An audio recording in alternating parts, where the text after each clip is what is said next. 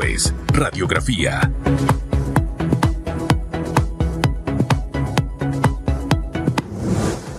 Arranca, señoras y señores, el noveno mes del año.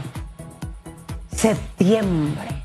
Un mes que ya te, te anuncia Félix Antonio Chávez que viene Fiestas Patrias, que viene Navidad y que se acabó el 2022.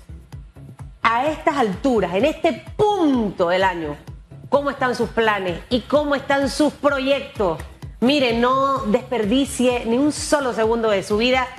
Hay que meterle ánimo y arranque septiembre con la energía. Y hay personas que dicen, ayer alguien me decía, Feliz Antonio, buenos días. Buenos días, Susan Elizabeth. Alguien me decía, ay, este año me ha ido tan mal. Wow, me ha tocado sufrir, de verdad que le ha pasado. A veces, Félix, el sufrimiento es fundamental en la vida. A veces nos toca sufrir para que después venga lo mejor. ¿Usted ha visto un parto de una mujer?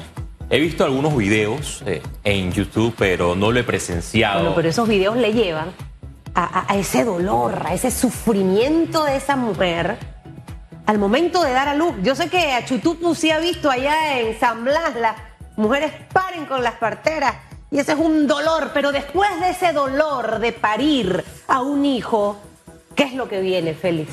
Alegría y satisfacción. Lo más hermoso de tener a ese bebé, de ver a ese bebé. Entonces, el sufrimiento es parte de nuestras vidas, los momentos complicados son parte de nuestras vidas.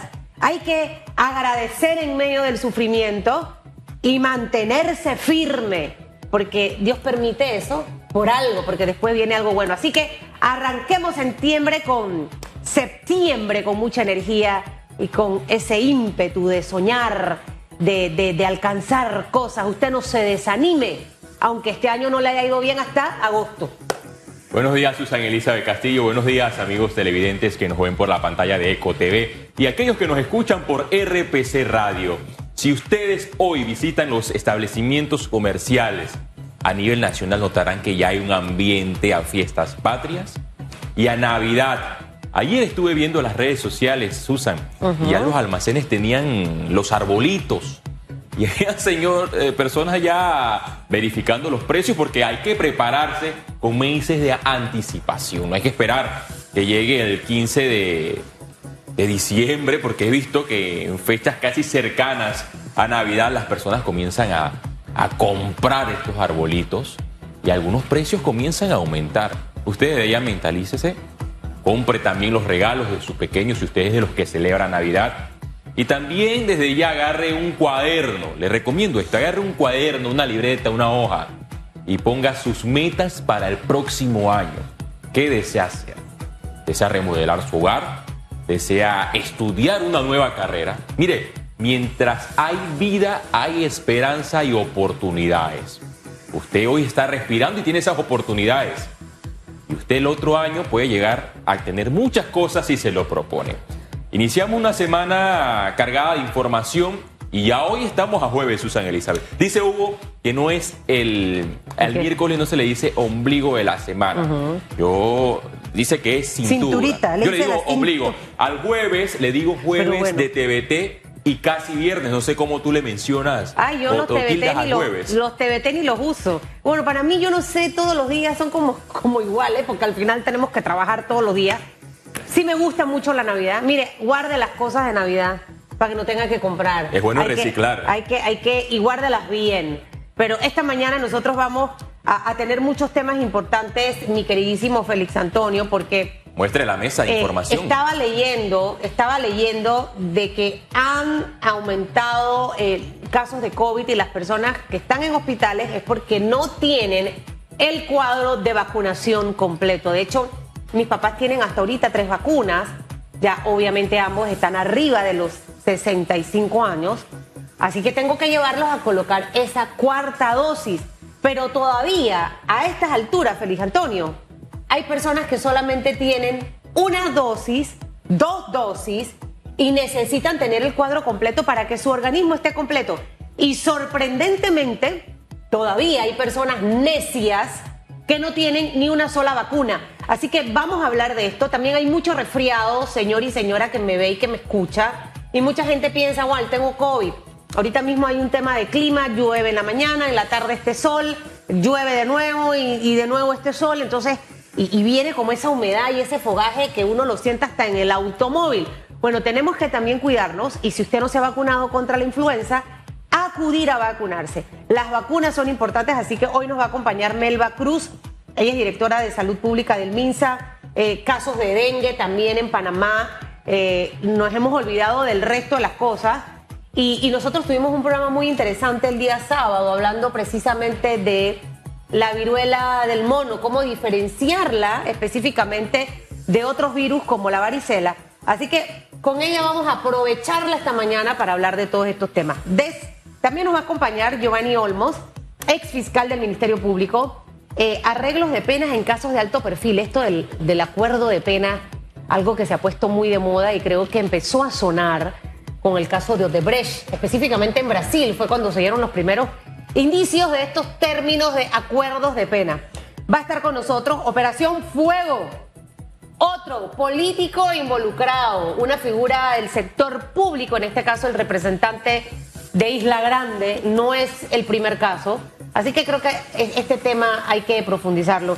Y va a estar Sol James, vocera del Latam Cannabis, lanzamiento en Panamá de la industria del cannabis medicinal.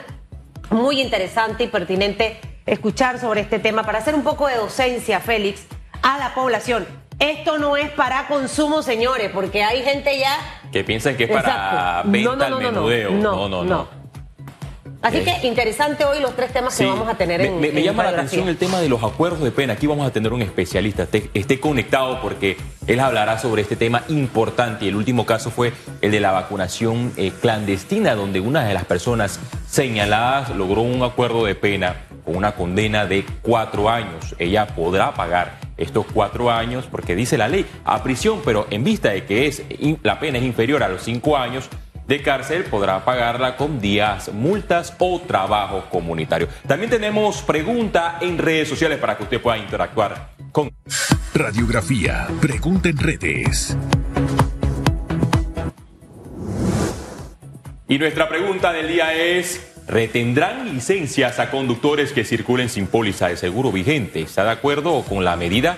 Opine con el hashtag radiografía. Mire, aquí retienen ahora por todo.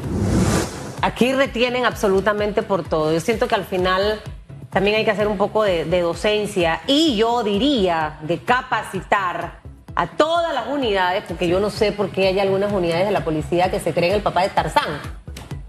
Tú tienes que tratar con respeto al ciudadano. Usted ha tenido como mala experiencia. Ay, no, este año tres, fatalísimas, fatalísimas.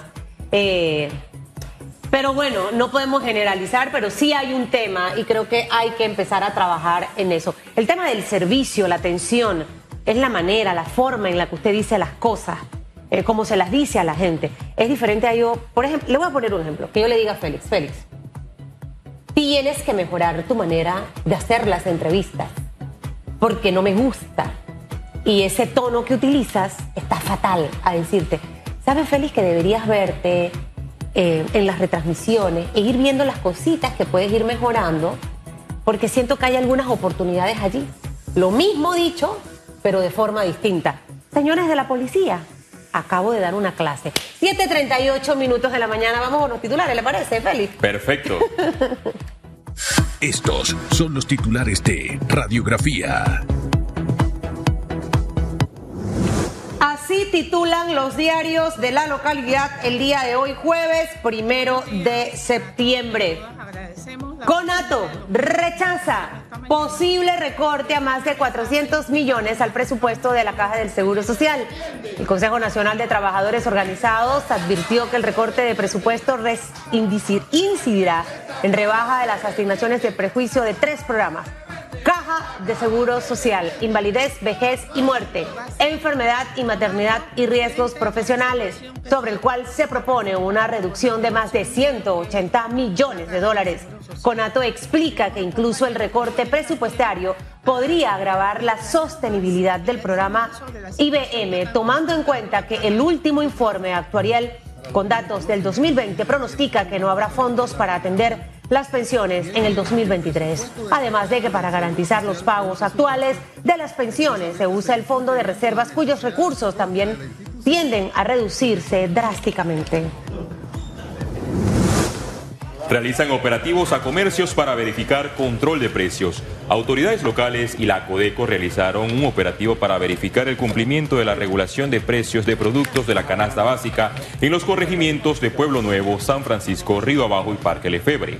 En la inspección se pudo verificar el incumplimiento de un 20% de irregularidades en los comercios. 7.40 minutos, presidente Laurentino Cortizo firma decreto que reglamenta uso medicinal del cannabis en Panamá. Mediante el decreto se crea un marco regulatorio que permite el uso de acceso vigilado y controlado del cannabis medicinal y sus derivados con fines terapéuticos, médicos, veterinarios, científicos y de investigación en nuestro país. Cortizo explicó que la reglamentación establece los controles para la expedición de los registros sanitarios y el proceso de selección para que el otorgamiento de estas licencias sea transparente y de amplia participación. En las internacionales, Estados Unidos autoriza nueva versión de vacunas de Pfizer y Moderna Anticovid para Omicron. Las dos vacunas actualizadas fueron autorizadas para una dosis de refuerzo a partir de los 12 años la de Pfizer y a partir de los 18 años la de Moderna, indicó la Agencia de Medicamentos estadounidense, la FDA, en un comunicado. La nueva generación de vacunas se dirige tanto a la cepa original del COVID-19 como a las subvariantes BA4 y BA5 de Omicron. Por lo tanto, deberían brindar una mayor protección contra la variante Omicron que circula actualmente. Hasta aquí los titulares.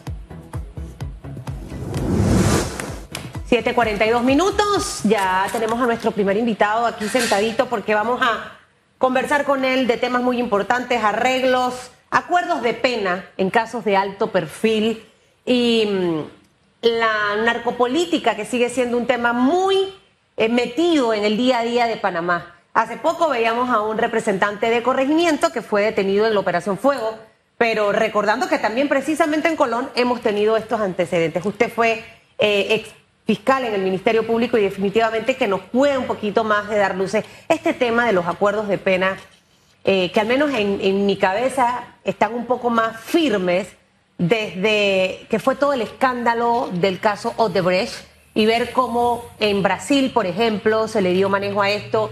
Y podemos entender, bueno, Susan, coopera. Coopera y no te vamos a dar tanto, tanta correa hoy si me dices quién fue el que quebró los platos. Entonces yo por cooperar y decir fue Félix el que quebró la vajilla, a mí quizás no me van a dar con la correa, me castiguen. Pero en estos temas de alto perfil, uno cuestiona como que los acuerdos de pena se den. No sé si estoy equivocada, usted es el experto. Gracias por estar con nosotros y buenos días. Buenos días, Félix. Buenos días, Susana Elizabeth. Un placer estar con ustedes y con todos los teleaudientes. Eh, sí, bueno, los acuerdos de pena eh, son instrumentos eh, procesales que cuentan los abogados y abogadas y las personas que están vinculadas a un proceso para llegar como una conciliación con el Estado y con la sociedad. O sea, el titular de la acción penal es el Ministerio Público y el Ministerio Público tiene que ejercerlo de manera responsable. ¿Eso siempre ha existido, el acuerdo de pena, o desde cuándo? No, siempre ha existido mecanismos como el desistimiento de la protección punitiva, criterios de oportunidad, y ahora se ha desarrollado por el tema del hacinamiento en las cárceles.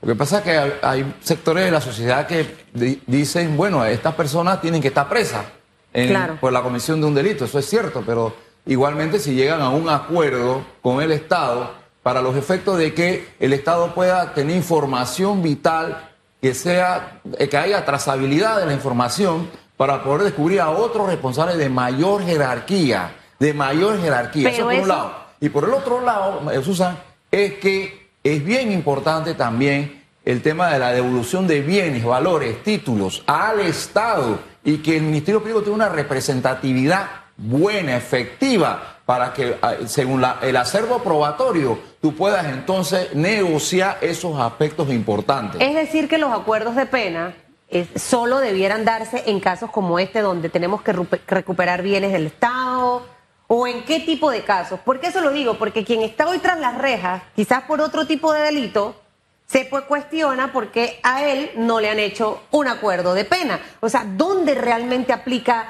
esto para, para hacer un poquito de docencia? Bueno, eh, como hemos, ya hemos visto en casos de alto perfil, el megacaso, el estratófero caso de Odebrecht un caso de corrupción, peculado internacional y es un caso grave y también blanqueo de capital. Entonces eso supone que permite que en estos delitos de alto perfil se lleguen a estos acuerdos de pena.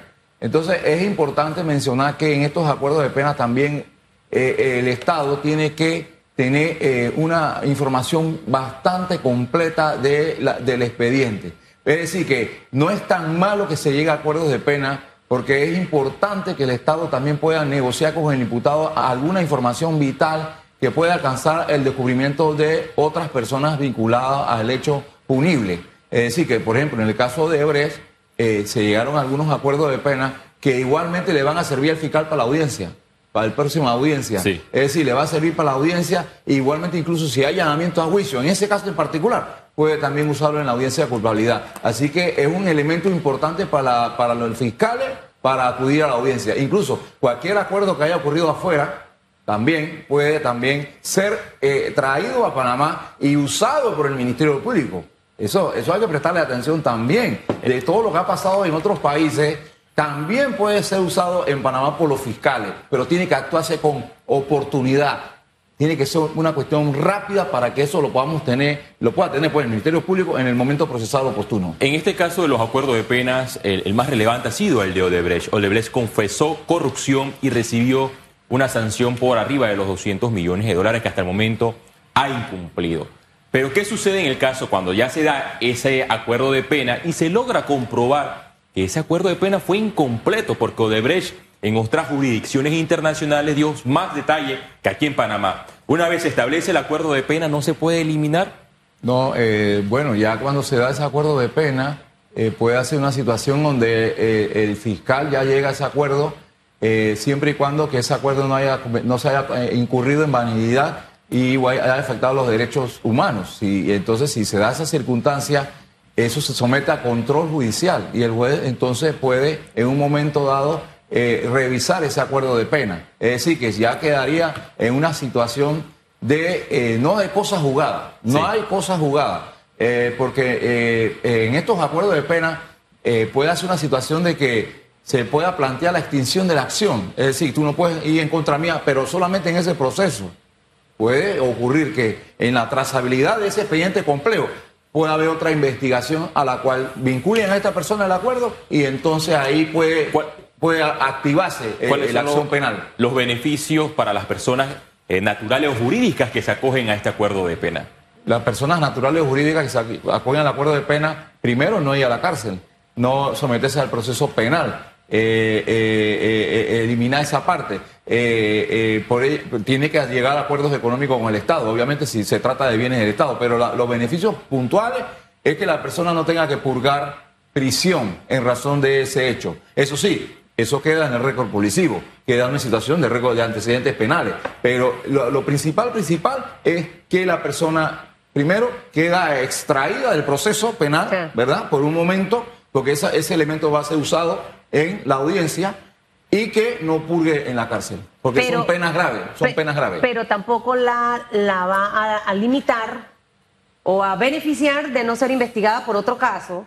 Y segundo, ¿puede otro juez decir este acuerdo de pena que hizo el otro ahora que yo estoy viendo no, no tiene validez? Eso puede ¿Eso puede pasar durante el proceso o no? muy buena pregunta, Susan. Efectivamente, cuando ya el juez eh, valida judicialmente el acuerdo y una de las partes no esté de acuerdo, o bueno, pues si ya si llega a un acuerdo, ninguna de las partes va a impugnar. Pero aquí el problema es que ¿quién es la víctima?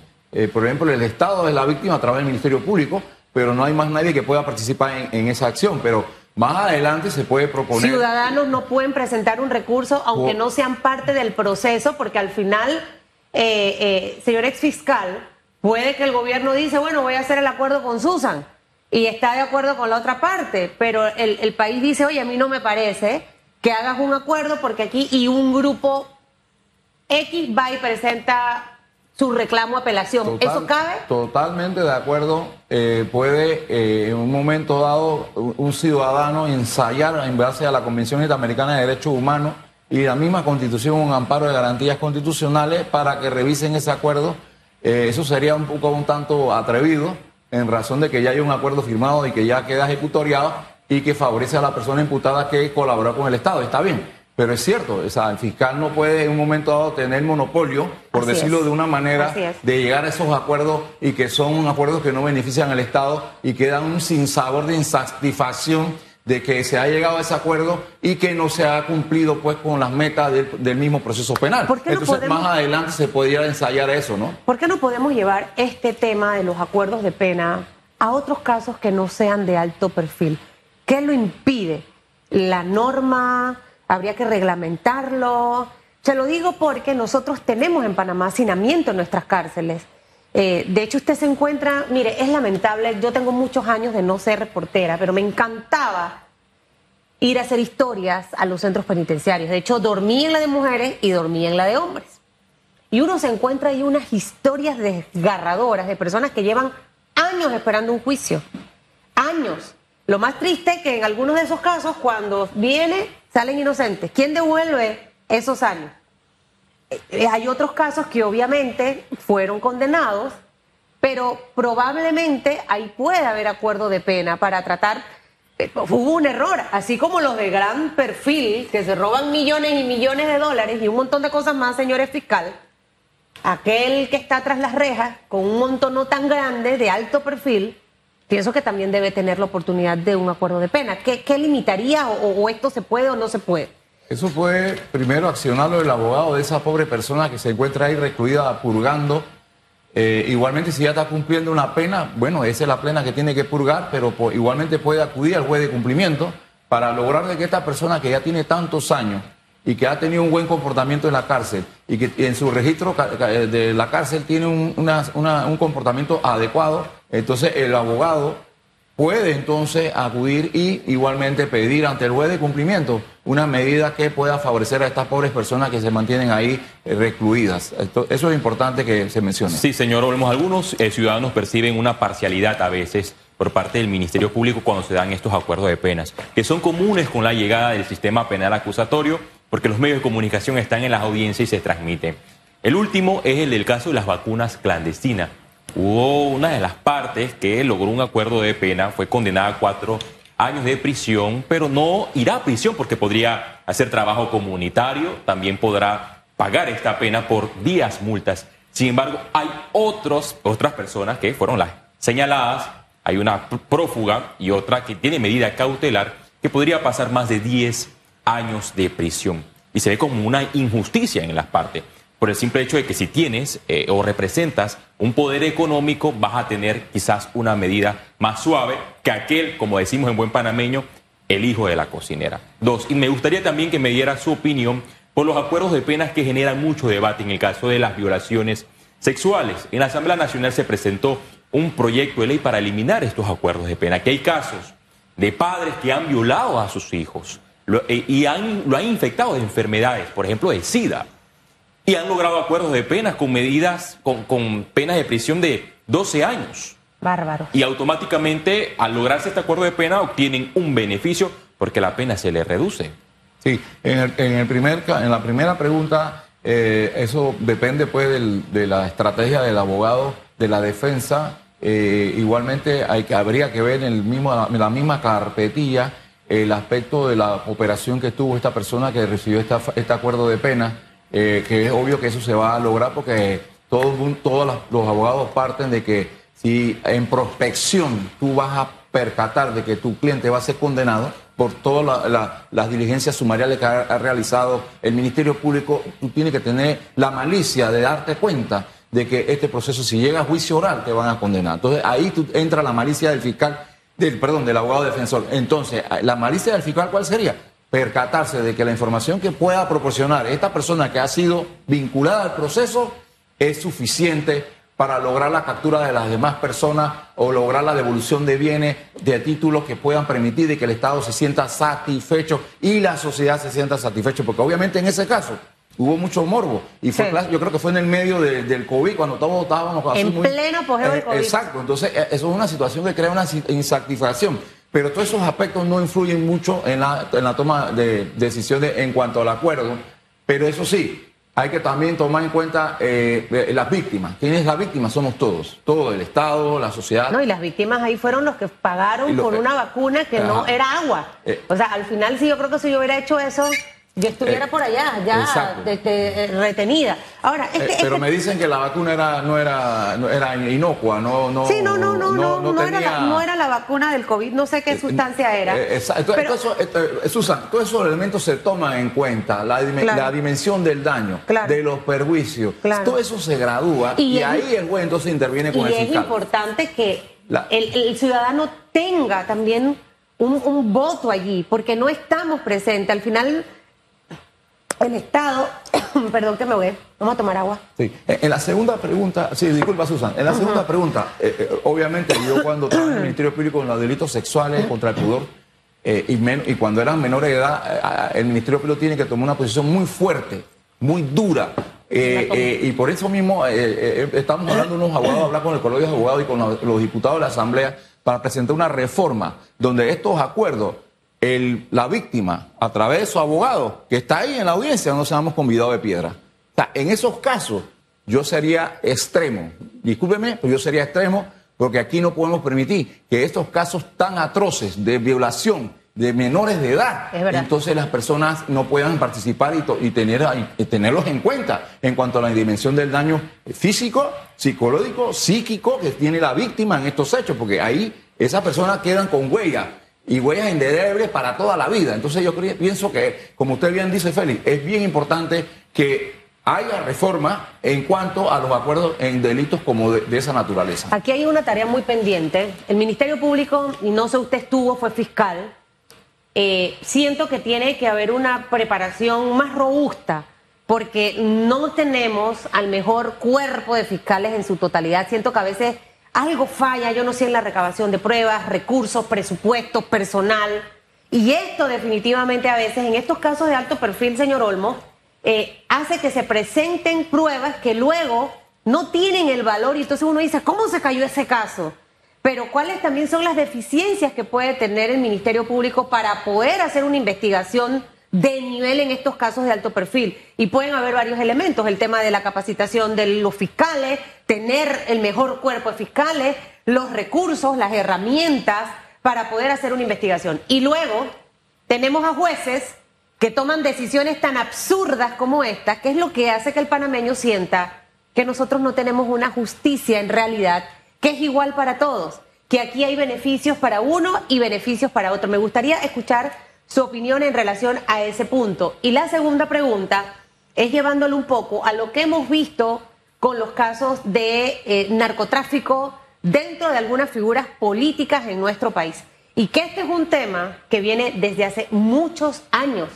Y todos sabemos que muchas de estas personas están definitivamente financiadas por grupos de estos, de delincuentes, de, de- de narcotráfico, de, organizaciones criminales. Y al final, los resultados que estamos viendo, al, al menos ahí yo digo, bueno, están haciendo su trabajo en realidad y aquí, sea quien sea, va para la cárcel y tiene que pagar su condena por el delito. Pero ¿qué también necesitamos hacer para evitar que esto se, se profundice? Tenemos historias catastróficas en Colombia, en México, donde han dejado que las organizaciones criminales entren al tema eh, eh, político de estos países. Esos dos aspectos, señor Olmo. Sí, Susan, eh, el Ministerio Público requiere de personal idóneo, capacitado. Yo soy de la opinión, y lo he manifestado en algunas ocasiones, en algunas reuniones, de que se debe trabajar de la especialidad, fiscalías especializadas, que personas que tengan cursos, cursos entrenamiento, que tengan presupuesto, cuerpo pericial oportuno, que asesore a los fiscales en, estos temas especializados, que los fiscales cuando tienen una carpetilla, que ese sea el, fiscal que vea esa carpetilla hasta un momento procesal, por decirlo, hasta la formulación de imputación. No es posible que una querella o una denuncia por algún delito eh, se pongan y, intervengan dos, tres, cuatro, cinco fiscales adjuntos eso altera la inmediación de ese fiscal sobre el conocimiento que tiene que tener sobre esa investigación. Eso es bien importante. Yo veo que el procurador Caraballo ha estado trabajando recientemente en los temas de la especialidad. Y más, y yo me iría más allá. Eh, creo que también deberíamos trabajar con los tribunales, que deben también ser tribunales especializados, que conozcan de algunos delitos especializados, por ejemplo, peculado, corrupción, enriquecimiento ilícito y tráfico internacional de trata de personas, por ejemplo, ¿no? En cuanto a la segunda pregunta, Susan, es efectivamente la narcopolítica de que existan funcionarios públicos involucrados en estos temas, eh, todo parte del tema electoral, del tema de que las personas eh, estén participando en estas actividades, eh, ya se tiene conocimiento de que hay funcionarios públicos que antes de entrar a la política estaban dedicados a esta actividad y eso lo sabe la policía y yo creo que ahí hay que arreglar algo, hay que mo- mo- moldear algo porque cuando actúa el Ministerio Público es porque ya el daño está hecho, ya la persona ha estado, ya se le ha dado seguimiento, ha estado bajo vigilancia, lo han estado, eh, eh, eh, eh, valga la redundancia, vigilando y que se ha estado metiendo en estas actividades. Pero sí, efectivamente es preocupante que algunas autoridades que están que representan a las comunidades estén involucradas en, en estos actos. ¿Será por eso que en tres periodos los diputados en la Asamblea Nacional han dilatado la discusión del proyecto de ley de extinción de dominio? Porque ahora el debate se abrió, pero este, esta iniciativa fue presentada por la ex procuradora Ana Belfon, seguido por la ex procuradora Ana Matilde Gómez y ahora por el ministro de Seguridad. El proyecto se metió en una subcomisión en el órgano legislativo, se abrió una mesa, pero hasta el momento se desconoce si esta iniciativa eh, se va a discutir a profundidad. Y dos, no sé si usted escuchó recientemente las declaraciones del magistrado cigarruista. Él señaló que hay un actual diputado en el mundo del narcotráfico. No mencionó nombre, pero confirmó que hay un diputado. Bueno, eh, la verdad que la ley de extinción de dominio es una ley que tiene que discutirse ampliamente porque puede afectar varios principios como el estado de inocencia, eh, la propiedad privada, pero sí creo que es necesario que esa ley sea discutida más ampliamente creando comisiones de trabajo a través de la Asamblea de Diputados. Eso es bien importante de que esta ley, si se va a aplicar, que tenga la consulta necesaria para los efectos que tenga una aplicabilidad. Eh, y en cuanto a estas declaraciones que son preocupantes, eh, demuestran entonces de que hay información que se encuentra por ahí dispersa y que eh, no se ha podido profundizar. No podemos nosotros en algunas investigaciones penales, y eso yo se lo sugiero al procurador, que solamente se capture a una persona que tenga un rango me- medio en, el engranaje gu- gubernamental. También es importante que también se trabaje a cualquier otro funcionario público de jerarquía y que eh, eh, pueda, pues, en trazabilidad está vinculado, porque estas personas no actúan solos. Y es bien importante que estas autoridades investiguen a profundidad, sin importar quién sea. O sea, aquí a veces, eh, y yo lo he visto que ustedes lo mencionan, de que, pero ¿por qué cuando mencionan a una persona de alta jerarquía, siempre hay problemas, siempre hay una situación de obstáculo? Pero es que es sencillo. Si, si el Ministerio Público tiene conocimiento de que hay una autoridad de mando y jurisdicción o que tenga una jerarquía política fuerte, bueno, se envía a la autoridad competente para que investigue y ponerle plazo a esa investigación. No puede ser que estas investigaciones queden en, en- en est- en estado gaseoso, por- como, lo di, como se puede decir, y que no se pueda entonces vincular a estas personas a estos hechos. Con la legislación actual es difícil entonces procesar a un diputado que se ha señalado por narcotráfico. Eh, eh, eh, en- para algunos funcionarios públicos se torna difícil porque, por ejemplo, para los diputados, en el ejemplo de los diputados, eh, los plazos para la investigación para ellos son cortos. Y entonces para investigar a otro, a un representante o a cualquier otra persona en estos delitos, la investigación sigue un poco más extensa. Ahí queda evidenciado que la ley está hecha para beneficiar a algunos y a otros no. Como país tenemos muchos pendientes, señor exfiscal, y, y ojalá que en este camino rumbo a, a un nuevo momento histórico en donde tenemos que escoger a nuevos líderes, usted señor, usted señora, usted huele, usted sabe, este anda en algo raro, porque la gente eh, el- en el barrio sabe. La gente sabe, la gente sabe, esta trabaja, este no trabaja, esta, esta es tremenda, este no es tremendo. Entonces, usted tiene que tomar decisiones correctas. Y en materia de justicia, pienso que la presidenta magistrada de la Corte tiene ahí una listita muy interesante de cosas que puede revisar. En la Asamblea no creo que vaya a ocurrir nada con la ley de extinción de dominio, te lo digo sinceramente, Félix. ¿Y sabes por qué? Una profecía. Profecía, soy profética en este momento porque no les conviene. Si tuviésemos otra calidad de hombres y mujeres en el hemiciclo, seguramente sí le van a prestar atención a esto. Gracias, señores fiscal. Por ahí regresa, hay muchos temas que seguir conversando, hacer docencia a la población. Alguien me escribe, no debe haber acuerdos de pena, pero es parte de lo que está dentro del sistema de justicia. Nos guste o no. Es más, a veces uno hace acuerdo con los hijos. Entonces, eh, pasa, hace acuerdo con los colaboradores, dale, te voy a dar el sábado libre, pero venme el domingo.